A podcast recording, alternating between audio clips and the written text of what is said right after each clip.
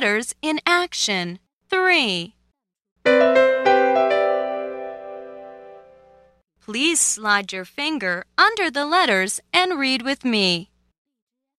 It, it, b, it, bit, i, m, im, j, im, Jim, i, g, ig, p, ig, pig.